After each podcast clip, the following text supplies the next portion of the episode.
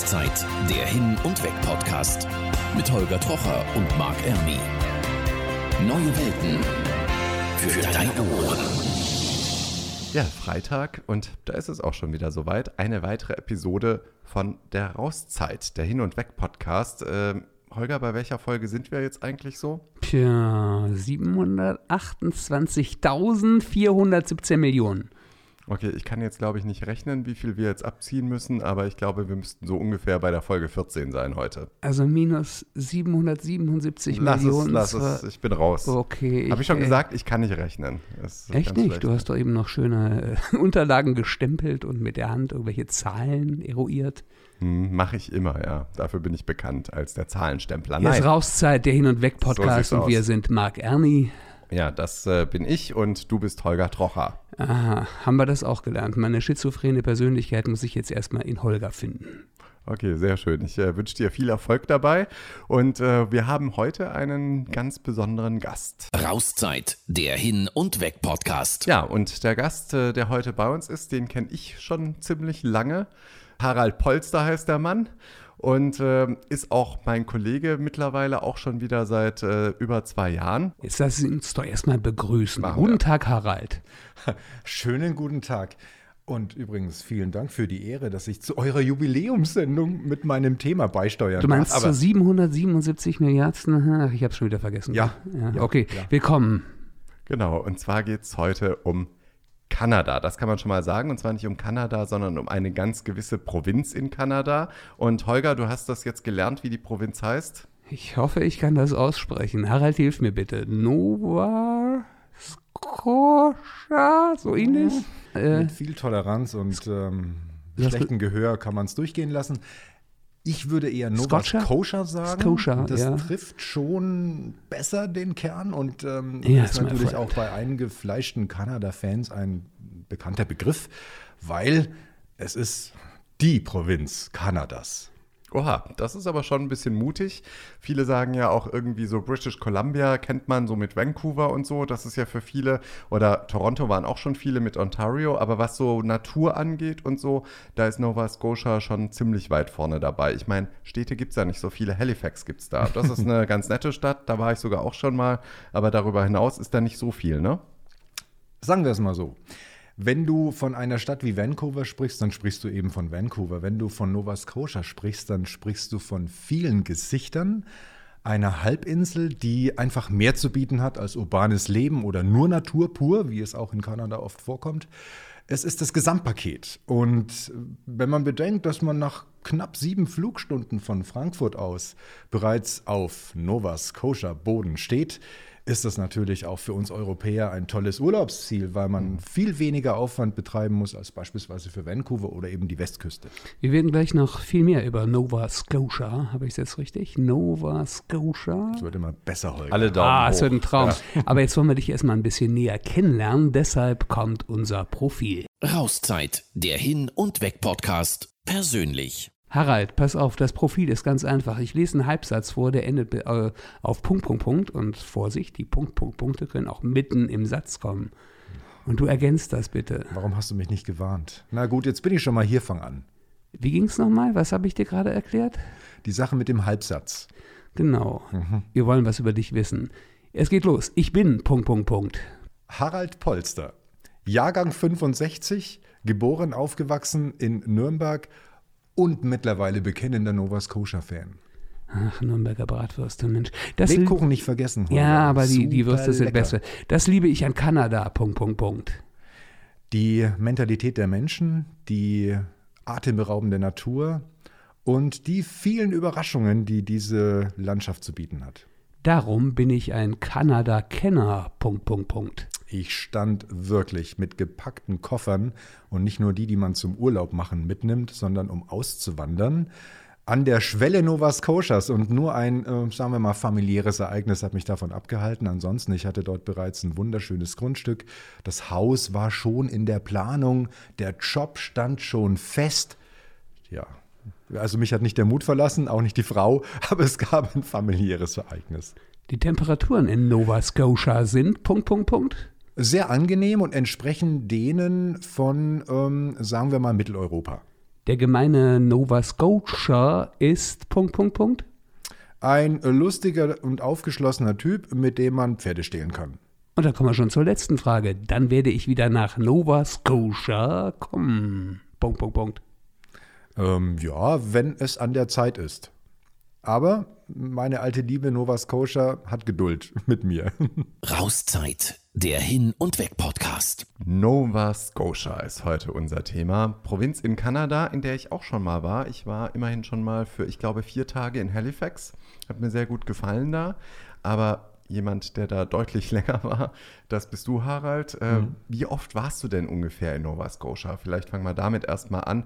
Du hast ja gerade erzählt, du wolltest da tatsächlich auch hin auswandern. Mhm. Das heißt, du hast dir das vorher schon mal so richtig zu Gemüte geführt, was dich da erwarten könnte. Oh ja, also ich war vielleicht nicht oft, aber dafür lange in Nova Scotia, weil ich glaube, das Lebensgefühl wird dir erst vermittelt, wenn du einfach mal mehr als 14 Tage an Ort und Stelle bist damit du auch tiefer eintauchen kannst und auch mehrmals dich mit den Leuten treffen und sprechen kannst. Vielleicht sollten wir erstmal überhaupt erklären, wo ist Nova Scotia überhaupt, wenn man sich so Kanada jetzt vorstellt, oben, unten, links, rechts. Das ist ähm, eine berechtigte Frage zur Orientierung. Es ist eine Halbinsel, zu 90 Prozent vom Wasser umschlossen und liegt so knapp oberhalb von New York ist damit der südöstlichste Außenposten Kanadas und eben für uns Europäer auch dementsprechend kurz erreichbar. Das heißt, die Temperaturen sind auch relativ angenehm wahrscheinlich. Oh ja, also es liegt zum einen an dem Breitengrad, der etwa dem von Südfrankreich entspricht. Und dann profitiert Nova Scotia auch vom warmen Golfstrom, der nämlich genau dort an der Atlantikküste, wo die Insel beginnt, diesen Knick nach Europa macht. Und deswegen ist das Wasser eben dort beispielsweise auch im Sommer für Badegäste optimal. Sag mal, äh, eine Frage noch, dann bist du wieder dran, Marc. Äh, ich verbinde Kanada immer mit Bären. Ich weiß nicht, warum ich das tue, aber Bären gibt es für mich in ganz Kanada. Gibt es in Nova Scotia Braunbären? Braunbären nicht, aber es gibt Schwarzbären, nicht die zum Essen. Also das sind die possierlichen Tierchen, die einem normalerweise nichts antun, weil die mehr Schiss als Vaterlandsliebe haben. Dann gibt es Waschbären, die kommen sogar zum Abendbrot an die Terrasse, wenn die erstmal wissen, äh, dass du gut kochen kannst, Holger. Man sieht es dir ja an. Ähm, kannst du dich auf regelmäßige Gäste Rums. einstellen. Ab in die Fresse. Hallo. Ich erkenne das an deinen ähm, geschmeidigen Händen. Die sind ja wie fürs Kochen gemacht. Ach ja. Mhm, genau, bevor das jetzt hier ausartet, aber Waschbären, äh, gibt's da, sind die da auch schon so ein bisschen eine Plage? Ist ja in vielen US-Staaten auch so, dass die leider auch oft, ich sag mal, auf der Straße enden, um das mal so relativ neutral zu formulieren. Ja, es sind keine Einzelerscheinungen, es gibt da schon eine gewisse Population, aber von einer Plage ist überhaupt nicht die Rede, weil diese Tiere generell nicht die Nähe des Menschen suchen. Es sei denn, sie sind auf Nahrungssuche und wenn das Nahrungsangebot an den Häusern, die ja teilweise mitten im Wald liegen, an schönen Seen, ähm, dort entsprechend attraktiv ist, dann kommen die Waschbären schon mal vorbei. Würden wir das nicht genauso machen? ja. Waschbärmark, erzähl uns doch mal, wie du das so machst. Alles gut, machen wir weiter. Aber es ist tatsächlich so eine sehr ursprüngliche Gegend, keine großen Städte, eher Ansammlungen. Gibt es denn überhaupt Städte, äh, so, ab wann fängt eine Stadt an, ab 5 oder ab 10.000 Einwohnern, gibt es die überhaupt? Auf jeden Fall. Ähm, die unangefochtene Hauptstadt Nova Scotias ist Halifax, auch vielen bekannt äh, von dem Film Titanic, denn von dort aus ähm, haben sich die ersten Rettungsboote auf den Weg gemacht. Und ähm, ja, bedauerlicherweise gibt es auch dort den größten Friedhof für die Opfer von damals. Aber äh, nichtsdestotrotz ist äh, Halifax ein, ein wichtiger Handelsknoten. Es gibt dort den einzigen ganzjährig eisfreien Hafen. Und das ist für so ein riesiges Land wie Kanada, was eben auch auf äh, Schifffahrt und dergleichen angewiesen ist, ähm, von hoher Bedeutung. Und ähm, damit ähm, ist ähm, der wirtschaftliche Aufstieg Halifax ähm, einfach schnell erklärt. Mittlerweile hat sich dort auch viel an Dienstleistung und an ähm, IT-Technologie angesiedelt. Also die großen Raumfahrtunternehmen sind allesamt mit Vertretungen in Halifax niedergelassen, auch weil es dort äh, genügend Fachkräfte gibt auf dem Gebiet und interessanterweise übrigens auch der größte Teil der kanadischen Filmindustrie. Sitzt Ach, in Halifax. Das wusste ich auch nicht. Da ist übrigens auch das Funkfeuer, von dem ich eben sprach. Das steht auch genau in Halifax. Da gab es nämlich früher mal einen ganz großen Flughafen. Ich weiß nicht, gibt es den immer noch? Ja, es gibt äh, natürlich diesen Flughafen ähm, nördlich von Halifax. Ähm, gut gelegen, von dem man äh, in nur 20, 25 Autominuten direkt ins Zentrum der Stadt kommt. Die Stadt selber hat mit etwa 400.000 Einwohnern eine sympathische, überschaubare Größe, bietet alles, was das Urlauberherz und das Menschenherz begehrt, ähm, aber eben nicht im Überfluss. Und ähm, somit ist es leicht, sich zu orientieren. Jeder findet, was er sucht und ähm, muss auch nicht mit großen Menschenansammlungen rechnen in den Sommermonaten. Also es ist alles noch sehr entspannt. Und man hat eben alles. Also ich weiß, da gibt es zum Beispiel auch, wenn man da ist, diese Oceanfront, da gibt es tolle Restaurants, da habe ich schon mal schön Hummer gegessen. Das war großartig. Und es gibt, glaube ich, auch, also es gibt eben auch so Malls, Einkaufsmöglichkeiten, ist auch für Europäer, die eben wirklich jetzt nicht ganz bis nach New York fliegen wollen, aber einfach nur mal so einen Eindruck bekommen wollen.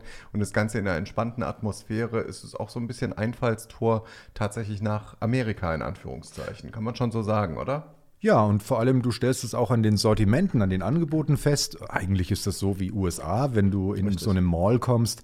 Einmal die Architektur und auch das ähm, Angebot ähm, ist so reichhaltig. Allein, äh, wenn es um, um, um Jeans in allen möglichen Variationen geht, die dort unheimlich günstig zu haben sind. Also für wenige Dollar kriegst du deine Markenjeans ähm, und das dementsprechende Drumherum. Im Schnitt hat so eine Mall zwischen 150 und 200 Geschäften, also da findet jeder, was er sucht. Ähm, interessant, wie du gerade gesagt hast, ist die Waterfront von Halifax. Das ist eine drei Kilometer lange Flaniermeile direkt am Hafen die natürlich einen Haufen Restaurants und äh, Bars und Eisdielen und alles zu bieten hat. Dazwischen natürlich auch Touristengeschäfte, ganz klar. Und am Ende eine hm, große Halle, so eine Markthalle, wo man auch richtig lecker Fisch kaufen kann. Ja, und vor allem Fisch. Man kann auch Waltouren machen. Ich war da auch Whale-Watching, habe aber leider keinen Wal gesehen. Warst du bei Tag oder bei Nacht oder wie? Oder bei Ebbe? Nein, war tatsächlich, äh, war eben so eine Wahltour. Ja. Ähm, war aber kein. Ich habe aber ein paar Delfine waren da, glaube ich, unterwegs zu dem Zeitpunkt. Ja, also tatsächlich hängt es natürlich von der Jahreszeit ab. Es gibt Jahreszeiten, da kommen die Wale vermehrt, äh, weil das Nahrungsangebot einfach größer ist. Das hat ja immer mit, mit Fressen zu tun. Ja? Die kommen ja nicht wegen uns. Ähm, und ähm, deswegen gibt es eben günstigere und weniger günstige Zeiten im Jahr. Ähm, Tümmler, Delfine, die findet man ganzjährig, genauso wie Seelöwen. Übrigens sehr imposanter Anblick, sehr imposant, weil du dort ja nicht nur einen, sondern gleich scharenweise siehst. Wenn man dann aus Halifax rausfährt, was erwartet einen an Landschaft? Berge, Flachland, Wälder? Wie sieht's aus?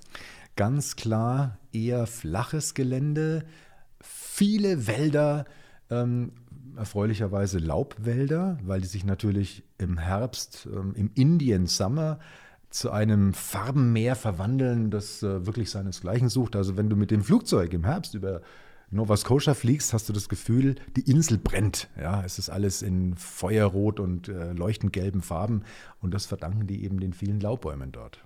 Und was es sonst noch alles über Kanada und Nova Scotia zu erzählen gibt, das werden wir gleich erfahren. Jetzt kommen erstmal die Reisenews mit Ina Heidemann. Immer mehr Menschen in Deutschland unternehmen eine Kurzreise mit dem Fahrrad. Das hat die Radreiseanalyse 2020 des Allgemeinen Deutschen Fahrradclubs ADFC ergeben. Als Kurztrip gilt eine Tour mit maximal zwei Übernachtungen. Im vergangenen Jahr haben 5,2 Millionen Menschen unter der Woche und 6,8 Millionen am Wochenende einen solchen Kurztrip unternommen. 2018 waren es noch 4,1 Millionen bzw. 6,1 Millionen Menschen. Laut ADFC erholen sich die Deutschen gern regelmäßig auf kürzeren Reisen, statt einen langen Jahresurlaub zu machen. Auch die Auslandsreisen der Deutschen haben im vergangenen Jahr zugelegt. 2019 führten fast drei Viertel aller Urlaubsreisen ab fünf Tagen ins Ausland, so viele wie noch nie. Das zeigt die jüngste Reiseanalyse der Forschungsgemeinschaft Urlaub und Reisen FUR.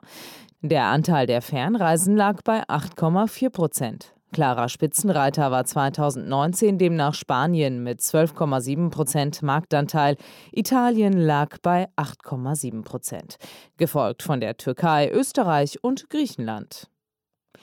Weniger internationale Besucher reisen nach Mallorca. Die Zahlen sind zu Jahresbeginn drastisch eingebrochen.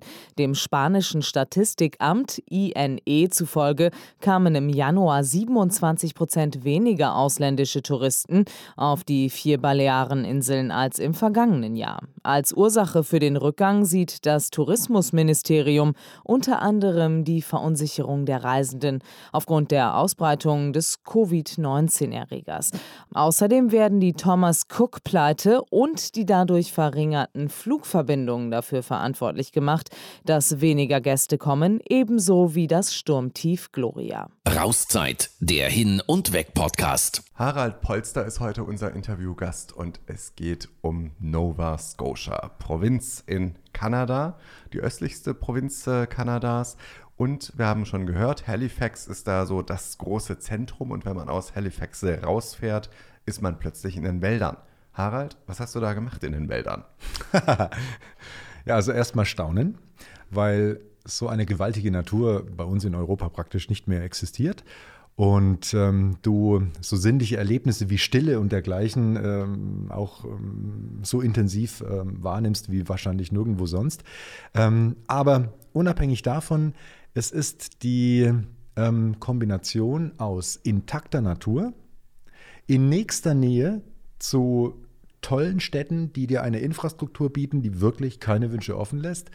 Und das macht das Ganze so liebenswert und lebenswert. Also du musst nicht erst hunderte von Kilometern mit dem Auto fahren, damit du irgendwo im Outback von München mal ein bisschen Natur findest, sondern du fährst raus aus der Stadt und als hätte jemand die Kulisse verschoben, ja, bist du sofort in der schönsten Natur. Das ist ein Privileg, diese großen Gegensätze an in, in, in, kürzesten Abständen zu erleben, das ist einfach schon mal toll. Und ähm, natürlich verführt dich diese Natur auch äh, zu Entdeckungstouren. Ähm, so gibt es einige Nationalparks, die eine Auswahl an Beschäftigungsmöglichkeiten bieten, ähm, wo wahrscheinlich ein Menschenleben kaum reicht, um alles äh, mal auszuprobieren. Allein die Wasserwege in den Nationalparks sind so riesig dass wenn du eine Woche lang mit dem Kanu immer in eine Richtung paddelst, wirklich nie zweimal an derselben Stelle vorbeikommst. Und äh, wenn man dann noch sieht, was alles möglich ist, Reiten, jede Art von Wassersport, weil es ja nicht nur über 7000 Kilometer Küste gibt, ja, sondern eben auch auf der Halbinsel Nova Scotia viele wunderschöne Seen. Der größte davon ist der Brador Lake, der doppelt so groß ist wie unser Bodensee und trotzdem auf dieser relativ kleinen Fläche Platz hat, die ja nur so groß ist wie Bayern. Also Nova Scotia hat ungefähr die gleiche Größe wie Bayern, aber nur ein Zehntel der Bevölkerung. Und das ähm, erklärt natürlich auch, warum die Natur dort immer noch den Vorrang genießt und die Kanadier auch Wert darauf legen, dass es so bleibt. Wer das jetzt hört und sagt, das hört sich alles ziemlich gut an, da muss ich unbedingt mal hin. Was würdest du ja, so als Einsteigertour empfehlen? Eine Tour mit dem Auto oder tatsächlich gleich ins Kanu steigen oder was würdest du denen sagen? Ja, also je nach Vorlieben, meine ich, ist man mit dem Auto erstmal gut beraten. Überhaupt Entfernungen können schon mal mh, hm, größer sein ähm, und erfordern einfach äh, Mobilität. Und da ist das Auto das Mittel der Wahl, weil ähm, Busverbindungen oder Zugverbindungen in der Häufigkeit, wie du sie in Europa hast, gibt es natürlich nicht. Ähm, gleichwohl kannst du, wenn du in den Nationalparks bist, natürlich das Auto am Eingang stehen lassen und dann umsteigen auf Kanu, auf Pferd oder in einem Vehikel, ja, das dort eben als Kutsche und zur Verfügung steht und dich dann ähm, äh, ja, von den ähm, Guides durch den Park führen lassen.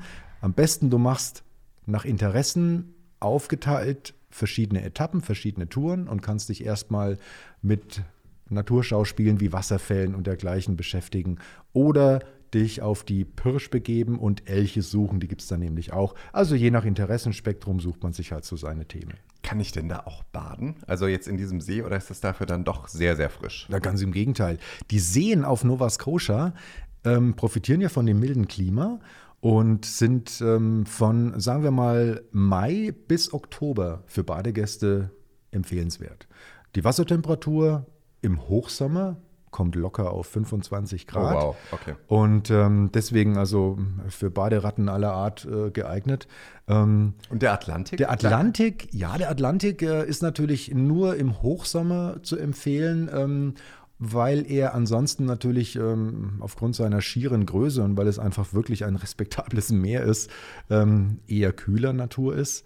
Anders als das Mittelmeer in Europa ist er ja auch sehr viel tiefer. Also mhm. ähm, dementsprechend die Temperaturen. Dafür wird man belohnt mit Stränden, die es sonst wo in der Größe und Schönheit wahrscheinlich kaum gibt. Dafür braucht es einfach Platz und wenig Menschen. Wenn ich hin will, soll ich eine Tour machen oder soll ich ein festes Hotel irgendwo haben? Meinetwegen in Halifax. Empfehlenswert ist, den Aufenthalt in Abschnitten einzuteilen, wo man sich vielleicht ganz bewusst mal drei Tage Sightseeing in Halifax vornimmt, aber schon ein bisschen vorgeplant, damit einem die Sehenswürdigkeiten nicht ähm, versehentlich links und rechts der Strecke eben äh, verloren gehen. Ähm, zum anderen möchte ich sagen, ist es gut, wenn man sich ein bisschen inspirieren und treiben lässt, weil oft kommt der Appetit beim Essen und wenn du zum ersten Mal erlebst, ähm, wie diese Landschaft ähm, dich fasziniert ähm, und auch spürbar verändert, weil es atmet sich leichter in dieser Umgebung, dann entwickeln sich auch plötzlich Interessen, die du vorher so an dir gar nicht gekannt hast. Zum Beispiel, ich will jetzt einfach mal konsequent eine Woche lang meine Ruhe am See genießen in einem kanadischen Waldhaus mit einer riesen Veranda und einem super Grill und äh, einem netten Menschen an meiner Seite und alles andere kann mir gestohlen bleiben. Das ist so ein Bedürfnis, das entsteht oft erst vor Ort. Aber Vorsicht, ich habe das schon mal gemacht auf Island in so einer ja, in so einem Haus ganz am Ende der Welt irgendwie, da muss man sich schon relativ gut kennen und man muss wissen, mit wem man dahin fährt. Ich möchte keine Details über meinen Aufenthalt in Island erzählen, aber diese äh, romantische Szenerie am See, die kann auch ganz schön in die Hose gehen, oder? Ja, also soll das jetzt eine Einladung sein, Holger? Dann muss ich mir ein paar Gedanken machen. Aber Ey, nein, im Ernst, du, immer auf die dein, alten Trocher drauf hier. Dein, ähm, äh, sagen wir mal, dein, dein, deine Bedenken sind berechtigt, ja, weil äh, es ist schon ein intimes Erlebnis, wenn du eben mit Ausnahme der Geräusche der Natur und dem Schnarchen deines Bettnachbarn kaum was anderes zu Gehör kriegst, weil Zivilisationsgeräusche hat man dort eher nicht zu erwarten.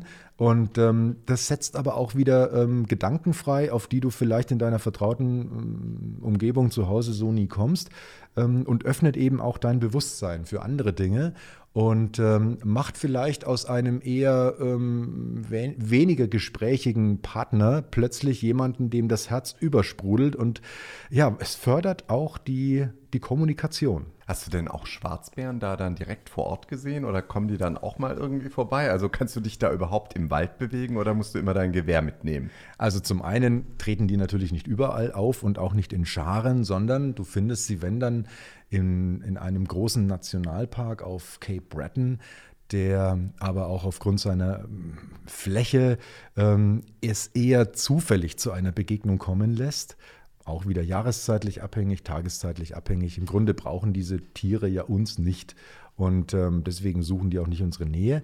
Ähm, interessanterweise gibt es auf Nova Scotia nicht ein einziges giftiges Tier. Mhm. Ähm, was finde ich sehr angenehm ist. Vergleicht man es mal mit Australien, wo man sich schon mehr Gedanken machen muss.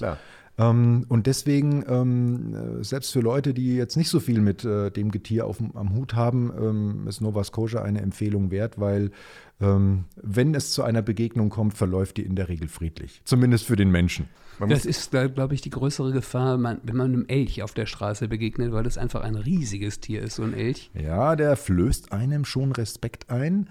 Ähm, kümmert sich aber relativ wenig um dich und ähm, also ja, du bist nicht sein Beuteschema. Aber wenn er da steht auf der Straße und man sieht ihn nicht rechtzeitig, hat man ein Problem. Also einfach mit dem Auto drauf losfahren empfehle ich nicht. Der Blechschaden wäre gewaltig.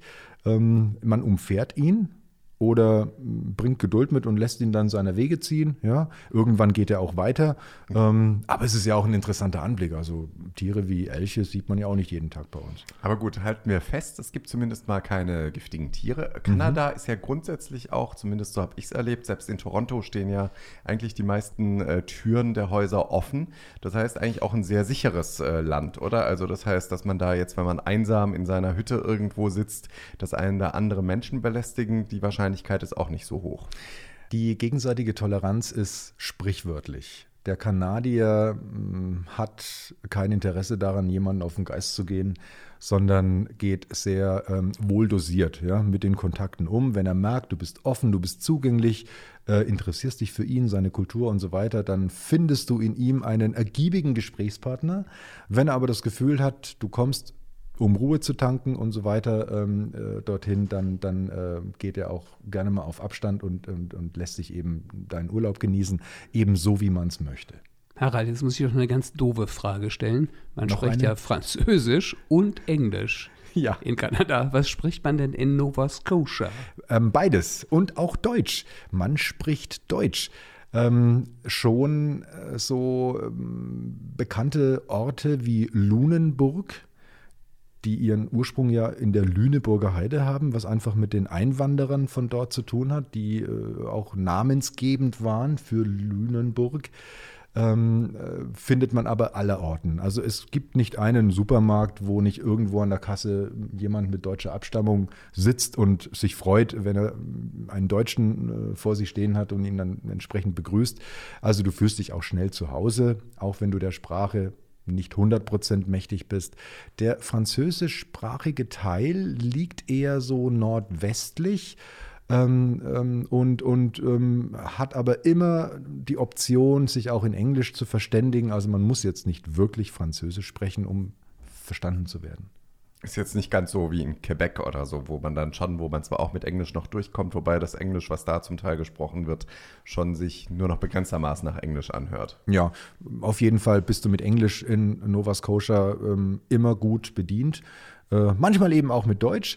Und ähm, wenn man dann durch Orte fährt, die zum Beispiel Ostberlin und Westberlin heißen, dann fragt man sich schon, wo bist du eigentlich? Und wo ist die Mauer vor allem? Habt keine gesehen. Und wo fährt hier die U6? Sehr schön. Ja, wir werden gleich noch ganz viel weiteres erfahren. Jetzt gibt es aber erstmal wieder das Thema Reiserecht und äh, dazu ist unser Anwalt Jörn Freudenberg da. Rauszeit, der Hin- und Weg-Podcast. Recht. Und da ist er wieder, unser Rechtsanwalt Jörn Freudenberg. Winke, winke. Hallo Holgi, Winky Winky. Winky, winky, du bist ein großer Teletubby-Fan, ne? Ja, Echt? Guckst du dir das wirklich an? Gibt's das Nein. überhaupt noch? nein, nicht wirklich, aber ich fand es doch spannend seinerzeit, als es im Fernsehen lief. Ja, das war ziemlich hohl. Egal, wir wollen ein bisschen Inhalt hier reinbringen. Deshalb unser Fall. Rauszeit, der Fall. Thomas G. Punkt ist Geschäftsführer einer Firma. Einer seiner Mitarbeiter ist mit dem Geschäftswagen in Italien unterwegs. Drei Monate später kommt ein Strafzettel aus Pisa an. Der Mitarbeiter sei dort ohne Erlaubnis in eine verkehrsberuhigte Zone gefahren. Wie bei jedem Strafzettel gibt Thomas auch diesen Strafzettel direkt seinem Mitarbeiter, sodass dieser sich darum kümmert. Zwei Jahre später kommt ein Brief von einem Kölner Inkassobüro über eine Forderung von 433,20 Euro. Und nun? Jedenfalls ist es nicht mit Winky Winky getan. Ähm, Zali, Zali. ja, vielleicht auch das. Also, aber man muss, muss das genau überlegen, ob man wirklich zahlen sollte hier. Es gibt ja immer wieder und es gibt ganz häufig, äh, dass äh, Bußgeldbescheide aus dem Ausland in Deutschland verstreckt werden müssen. Und eigentlich haben sich die Mitgliedsländer der Europäischen Union darauf geeinigt, das über jeweils in den Ländern zentrale Stellen, staatliche Stellen veranlassen zu lassen. Also in Deutschland wäre es das Bundesamt für Justiz. Die müssten eigentlich derartige Bußgeldbescheide vollstrecken. Das ist ja sowieso ein komplizierter Fall, weil Mitarbeiter, der mit dem Wagen der Firma oder Ja, da hast du das Problem, dass eigentlich nicht der Firmeninhaber selbst derjenige welche gewesen ist, sondern der soll als Halter des Fahrzeuges jetzt auf einmal haften, was es eigentlich nach deutschem Recht so nicht gibt. Und deswegen waren die Vollstreckung von solchen Bußgeldbescheiden umso schwieriger in Deutschland, bis eigentlich unmöglich. Aber da hat es jetzt ein neues Urteil gegeben vom Europäischen Gerichtshof im Dezember des letzten Jahres und äh, so ohne weiteres kann man nicht mehr einwenden. Halterhaftung in Deutschland gibt es nicht und deswegen kann nicht vollstreckt werden. Also unter bestimmten Voraussetzungen soll es nun doch funktionieren. Das heißt, wenn man so einen Fall hat, sollte man auf jeden Fall zum Rechtsanwalt gehen. Jedenfalls. Also ganz wichtig, äh, der muss das prüfen und nur der kann auch äh, sozusagen da Licht ins Dunkel bringen, ob es überhaupt ein Bußgeldbescheid ist äh, oder ob es nicht eventuell nur ein Schreiben ist von irgendeinem Dritten, der einem Vertragsuntreue vorwirft, etwa weil man falsch geparkt hat auf dem Privatparkplatz. Also da gibt es ganz viele unterschiedliche Konstellationen und es ist immer gut, das einem Anwalt vorzulegen. Äh, zumal die Forderungen sich ja schnell auf ein paar hundert Euro dann äh, belaufen können, anders als in Deutschland. Ganz genau so hat es Thomas G. Punkt auch gemacht. Der hat diesen ganzen Schriftkram jetzt seinem Anwalt gegeben und der soll das Ganze prüfen. Ausgang ungewiss. So, und jetzt tschüss Jörn. Winke, winke. Tschüss, Holgi. Winky, winky, pinky. Komm, wir winken mal zusammen. Winky, winky. Winky, winky. Rauszeit, der Hin- und Weg-Podcast. Und vom Reiserecht geht es jetzt wieder direkt nach Kanada, nach Nova Scotia. Und Nova Scotia, mh, ich habe da ja auch ein paar gute Erinnerungen insofern, dass man da wirklich äh, ganz nett essen kann und eben, wie ich vorhin schon mal kurz erwähnt hatte, Hummer ist da ein ganz großes Thema, ne? Hummer ist sowas wie das Nationalgericht, heißt dort Lobster und wird natürlich von den vielen, vielen Fischern, die es da noch gibt, in Riesenmengen jeden Tag aus dem Wasser gezogen, ähm, was den Vorteil hat, dass äh, sich jeder dort Hummer leisten kann. Auch als Tourist gibt es sogar die Möglichkeit, am Flughafen noch schnell einen äh, frischen Hummer im äh, Schmuckkarton mit nach Deutschland zu nehmen. Sehr beliebtes Mitbringsel, riecht aber irgendwann, also nicht zu lange aufheben. Und, äh, macht natürlich Vorsicht, Spaß. Vorsicht, das ist nicht erlaubt, einen lebenden Hummer aus Kanada nach Deutschland einzuführen. Von lebend hat ja niemand was gesagt. ah, ja, okay. Die wurden ja alle einzeln händisch zu Tode gekitzelt, bevor sie in die Kartons gepackt wurden. Und deswegen völlig verdachtsfrei. Also dem Hummer ist es egal, in welchem Land er gegessen wird. Hm. Deswegen okay. Aber was vielleicht interessant ist, nicht nur der Hummer, auch eine besondere Krabbenart erfreut sich großer Beliebtheit und die gibt es in ganz vielen Varianten, also besonders deftig oder spicy oder eben eher mild und gegrillt und äh, mit Panade und ohne, also so wie man möchte. Und am meisten Spaß macht es eben in den schönen Fischerdörfern an der Küste, wo das alles natürlich noch sehr traditionell zubereitet wird es natürlich auch bei schönem Wetter nett ist, außen zu sitzen, in der schönen Umgebung, die Meeresbrise zu spüren und dabei so Meeresfrüchte zu essen, das hat schon was. Nur mit dem, sagen wir mal, dazugehörigen Getränk, ja, muss man sich vielleicht vorher überlegen, wie viel man ausgeben will. Alkohol ist nämlich generell in Kanada sehr teuer. Ähm, Harald, sag mal, lass uns doch mal so eine Rundfahrt machen mit so ein paar Highlights. Ich lande da in Halifax, nehme mir einen Mietwagen, steig da ein. Was mache ich dann? Also empfehlenswert ist erstmal die Tour Richtung Süden. Die ist nämlich sehr entspannt, auch weil sehr verkehrsarm und ähm, führt dich gleich mal in das Weltkulturerbe Lunenburg. Das ist eine Küstenregion, übrigens die, wo die meisten kanadischen Kinofilme gedreht werden, eben wegen dieser wunderschönen Landschaft und der tollen Küstenstädte, die einfach super charmant sind.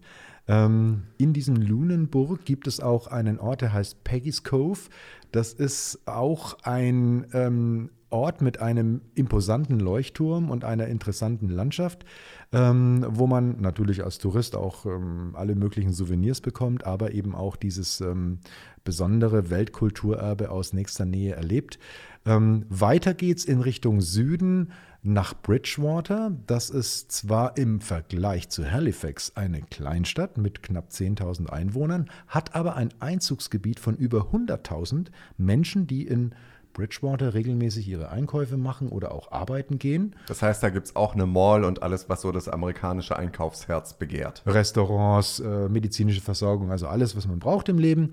Und ähm, aber eben auch in einer wieder sehr charmanten, überschaubaren Dimension äh, mit einer hübschen Hauptstraße, einem wunderschönen Hafen und wirklich auffallend gut gepflegten Grundstücken. Also es ist dort, glaube ich, Teil der Lebensart, dass man ähm, als Hauseigentümer seinen Garten immer top in Schuss hält.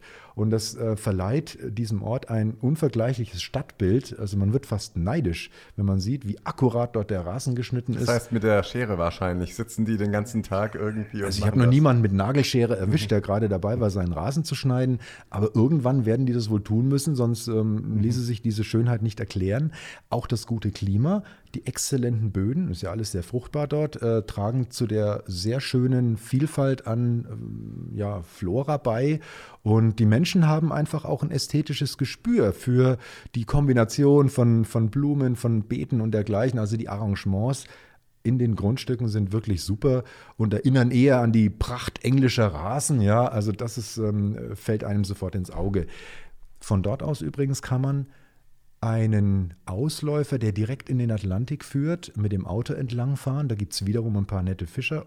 Dörfer und ähm, einen Strand, in dem dieser Fluss La Have mündet, wo man sogar mit dem Auto bis an den Strand fahren kann. Es ist dort Wow. erlaubt, ja, weil man hat viel Platz und der Boden ist vergleichsweise fest, sodass man eben mit dem Auto darauf fahren kann.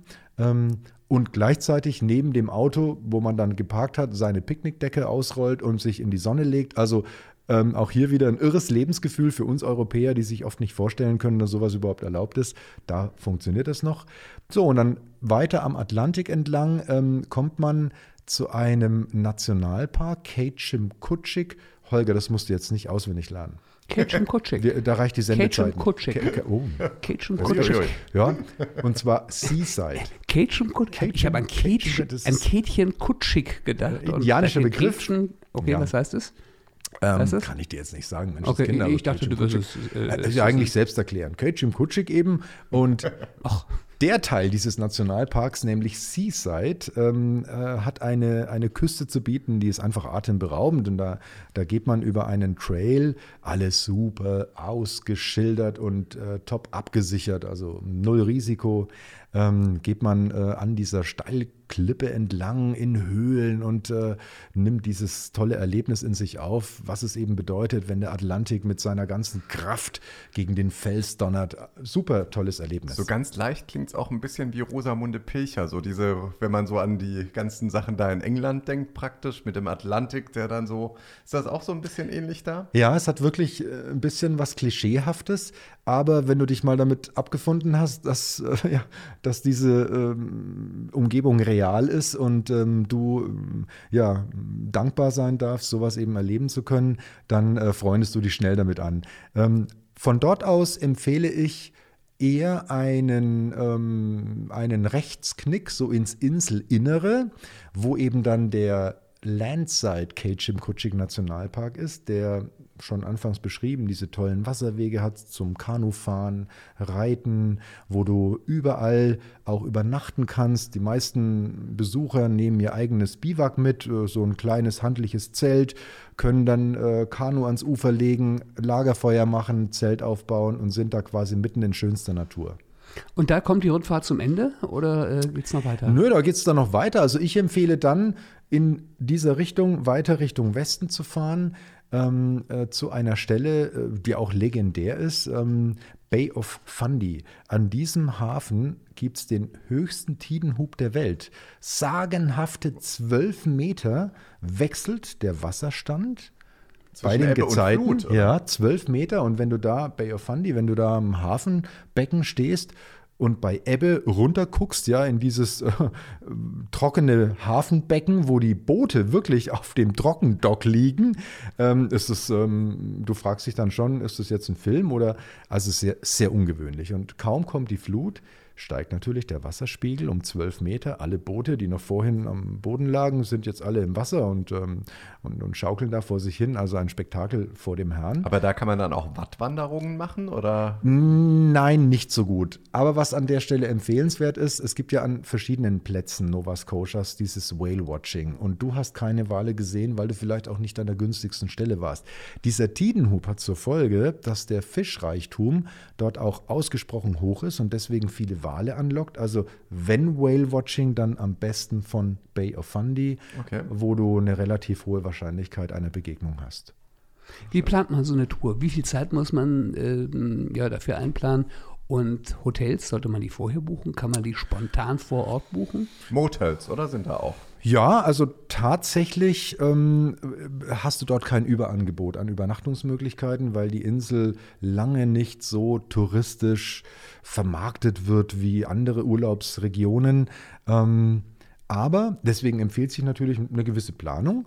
Ähm, aber was ich auch empfehle, wenn du eine gewisse Camping-Affinität hast, dann leih dir am besten eines dieser unfassbar schönen Fahrzeuge mit ausfahrbaren Wänden, die das Platzangebot an Bord noch äh, fast verdoppeln und ähm, wo du auch bei dieser großzügigen Landschaft nie Probleme hast mit dem Rangieren. Es gibt Platz ohne Ende und deswegen hat man dort diese riesigen Wohnmobile und die bieten halt einfach einen Komfort und gleichzeitig eine Unabhängigkeit und Flexibilität, wie sie in der Gegend wirklich Sinn macht.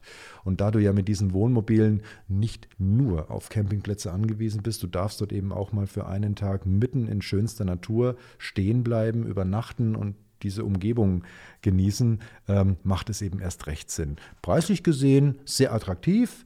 Hotels, würde ich mal sagen, liegen so auf dem europäischen Niveau, auch die Standards ähm, aber sind eben nicht in der Häufigkeit vorhanden, dass man einfach aufs gerade Wohl losfahren sollte. Also ein bisschen Planung empfehle ich da schon. Woher weißt du so viel über Nova Scotia? Wie, lang, wie oft warst du da? Wie lange warst du da?